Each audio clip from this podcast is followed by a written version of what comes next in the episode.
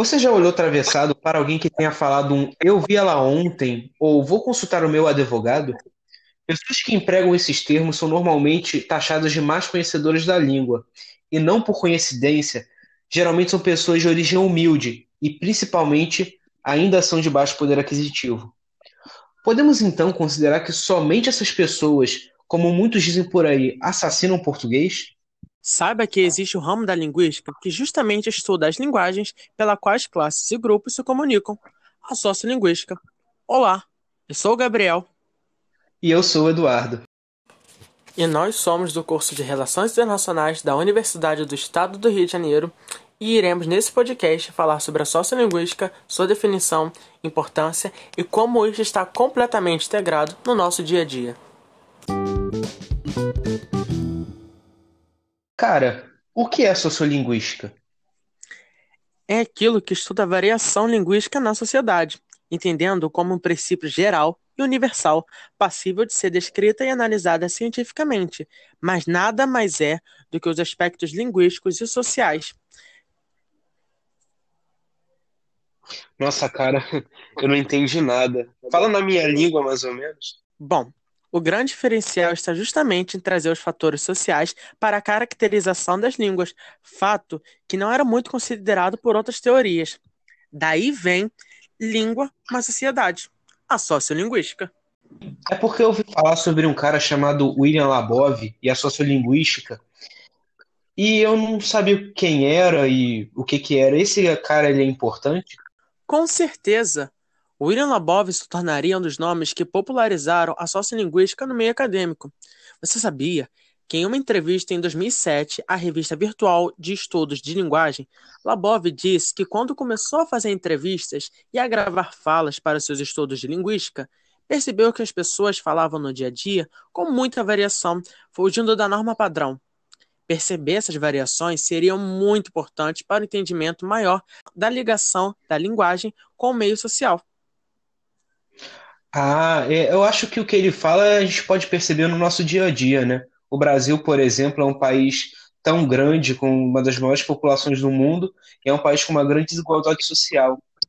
Da velha disputa entre paulistas e todos os outros brasileiros para o uso de bolacha e biscoito, ao uso de tu, que, por exemplo, no Sul eles conjugam na norma padrão, aqui no estado do Rio, por exemplo, a gente não respeita a norma, mas na maior parte do país ele nem é usado. Mas então, qual é a, é, a definição técnica de, da variabilidade linguística? Olha, nada mais é que a capacidade de que a língua tende a se transformar e se adaptar de acordo com alguns componentes, tais como região, classe social ou até mesmo tempo. Essa variabilidade, ela não é tão democrática, né? Porque aqueles erros que são praticados por todas as classes, incluídos os mais pobres, eles tendem a ser ignorados. Enquanto aqueles de costume quase exclusivo dos mais pobres, menos escolarizados e das outras minorias sociais, muitas vezes eles são alvos de ridicularização. Por algum motivo, eles se encaixam em estereótipos para personagens de programas como Zorra Total ou núcleos cômicos de novelas. Como, por exemplo, expressões do tipo entre eu e você e para mim fazer passam desapercebidos na maior parte das vezes.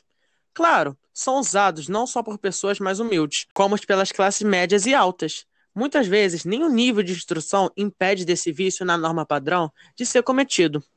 Agora, nós vai e a gente somos são considerados uns erros absurdos de português, porque esses são de uso quase exclusivo das, das classes mais populares. Você já percebeu isso?